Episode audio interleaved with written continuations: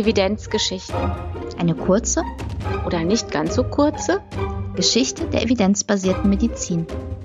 Herausforderungen und Erkenntnisse von gestern. Für heute und morgen. Ein Podcast von Silke Jäger und Iris Sinneburg.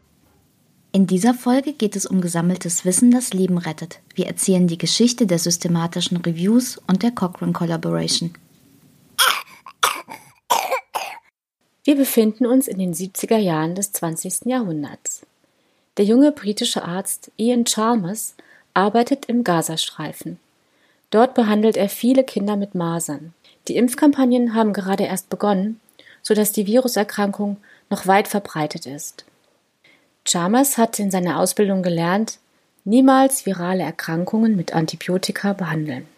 Denn die wirken bekanntlich ja nur gegen Bakterien. Einfacher Mechanismus, Einfacher Lehrsatz. Doch leider sterben viele der Kinder, die Chalmers behandelt.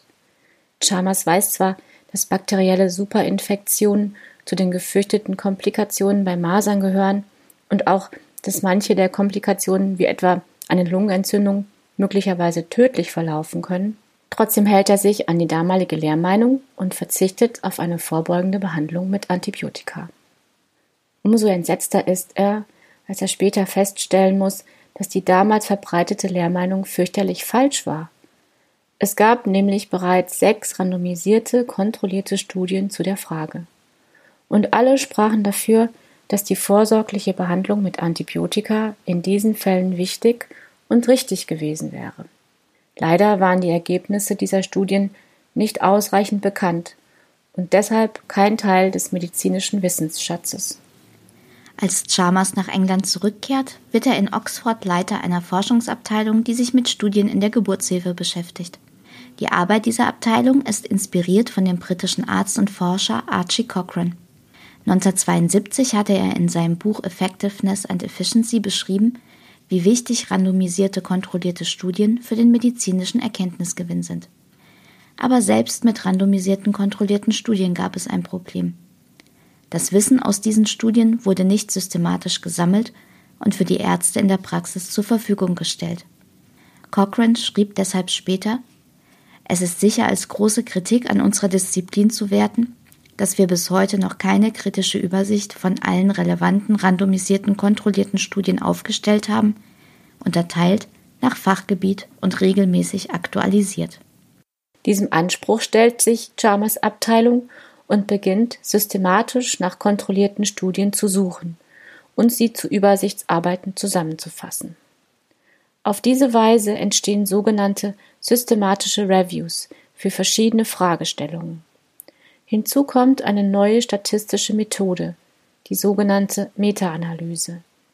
Mit ihr lassen sich die Ergebnisse von verschiedenen Studien zu einem einzigen Effektschätzer zusammenfassen. Diese Technik gab es bereits seit Ende der 70er Jahre. Sie war aber noch nicht weit verbreitet. 1989 werden die Arbeitsergebnisse von Chalmers Abteilung unter dem Titel Effective Care in Pregnancy and Childbirth in Buchform veröffentlicht. Auch die Datenbank, die die Erstellung der beiden Bände erst ermöglicht hatte, wird zugänglich gemacht und alle sechs Monate aktualisiert. Durch die Arbeit an der Datenbank wurde schnell klar, die Zusammenfassung von Studien wäre auch in vielen anderen medizinischen Gebieten hilfreich.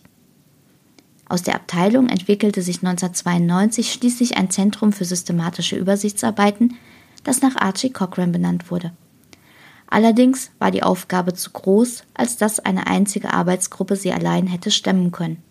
Und so entstand die Idee zu einem internationalen Netzwerk, das 1993 als Cochrane Collaboration aus der Taufe gehoben wurde.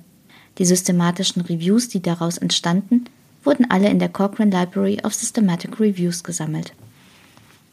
Einer der ersten und bedeutsamsten Reviews im Bereich der Geburtshilfe stammte aus der Anfangszeit der Cochrane Collaboration. Es ging darin um den Einsatz von Glucocorticoiden, also Cortison, bei einer drohenden Frühgeburt. Babys, die zu früh geboren wurden, haben oft unreife Lungen und damit Probleme beim Atmen. Dadurch steigt auch ihr Sterberisiko. Fachleute diskutierten damals, ob die Gabe von Cortison bei Frauen mit einer drohenden Frühgeburt die Lungen des ungeborenen Babys schneller reifen lassen könnte. Bereits 1972 gab es zu dieser Frage eine erste randomisierte, kontrollierte Studie und weitere Studien folgten. Allerdings fielen nicht alle zugunsten von Cortison aus. Bereits früh in den 80er Jahren zeigte sich jedoch ein Muster. Die Daten deuteten auf einen schützenden Effekt hin. Doch zu diesem Zeitpunkt war diese Erkenntnis noch nicht in der Fachwelt etabliert. 1989 veröffentlichte die Cochrane Collaboration den ersten systematischen Review zum Thema. Dabei zeigte die Meta-Analyse, Cortison verringert die Sterblichkeit der Babys. Erst mit der Veröffentlichung dieses Reviews begann die Fachwelt, den Nutzen von Cortison bei drohenden Frühgeburten richtig wahrzunehmen. Und bis sich die Erkenntnis auch in der täglichen Arbeit niederschlug, dauerte es noch länger. Erst in den späten 1990er Jahren hatten rund 70 Prozent der Frühchen in Großbritannien vor der Geburt Cortison bekommen. Diese wichtige Übersichtsarbeit wurde übrigens auch im Logo der Cochrane Collaboration verewigt. Das Logo enthält die wichtigsten Daten aus dem Cortison Review in Form eines sogenannten Forest Plot. Der Forest Plot ist die grafische Darstellung einer Meta-Analyse. Im Logo steht jede horizontale Linie für eine Einzelstudie und die Raute für den zusammengefassten Effektschätzer.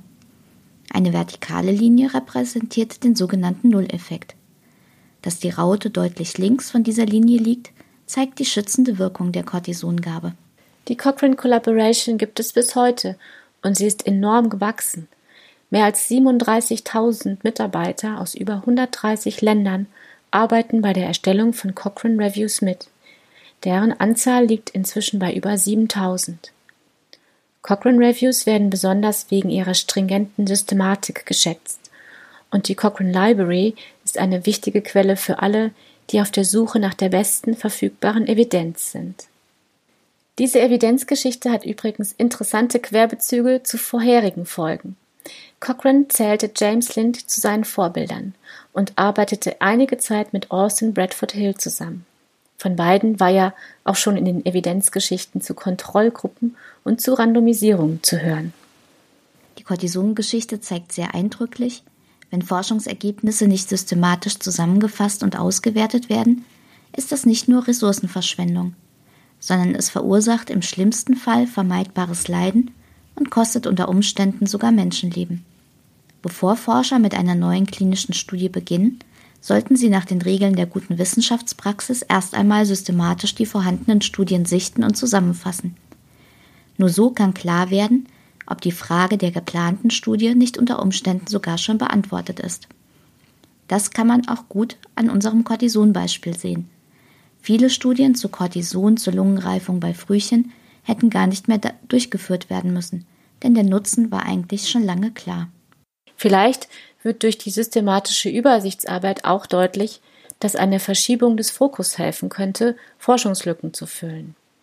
So weisen die Autoren in der neuesten Fassung dieses Cochrane Reviews darauf hin, dass die bisherigen Studien nur in hochentwickelten Industrieländern mit einer guten Neugeborenenversorgung durchgeführt wurden. Daten aus Ländern mit mittleren und niedrigen Einkommen sind bisher unzureichend. Auch das Problem des Wissenstransfers in die Praxis ist weiter aktuell. Hier geht die Cochrane Collaboration sehr innovative Wege, um die Erkenntnisse aus den Cochrane Reviews zu verbreiten. Dazu gehören etwa Blogs, Grafiken zum Teilen auf Social Media und kompakte Zusammenfassungen von Reviews in verschiedenen Sprachen. Systematische Übersichtsarbeiten verbessern aber nur die Behandlung von Patienten, wenn tatsächlich alles vorhandene Wissen, sprich alle durchgeführten Studien, in die Reviews einfließen können. Wenn das nicht der Fall ist, ergibt sich ein verzerrtes Bild. Einen besonders spektakulären Fall von verschwundenen Studien und seine Auswirkungen erzählen wir in der nächsten Evidenzgeschichte. Vielen Dank fürs Zuhören und bis zum nächsten Mal.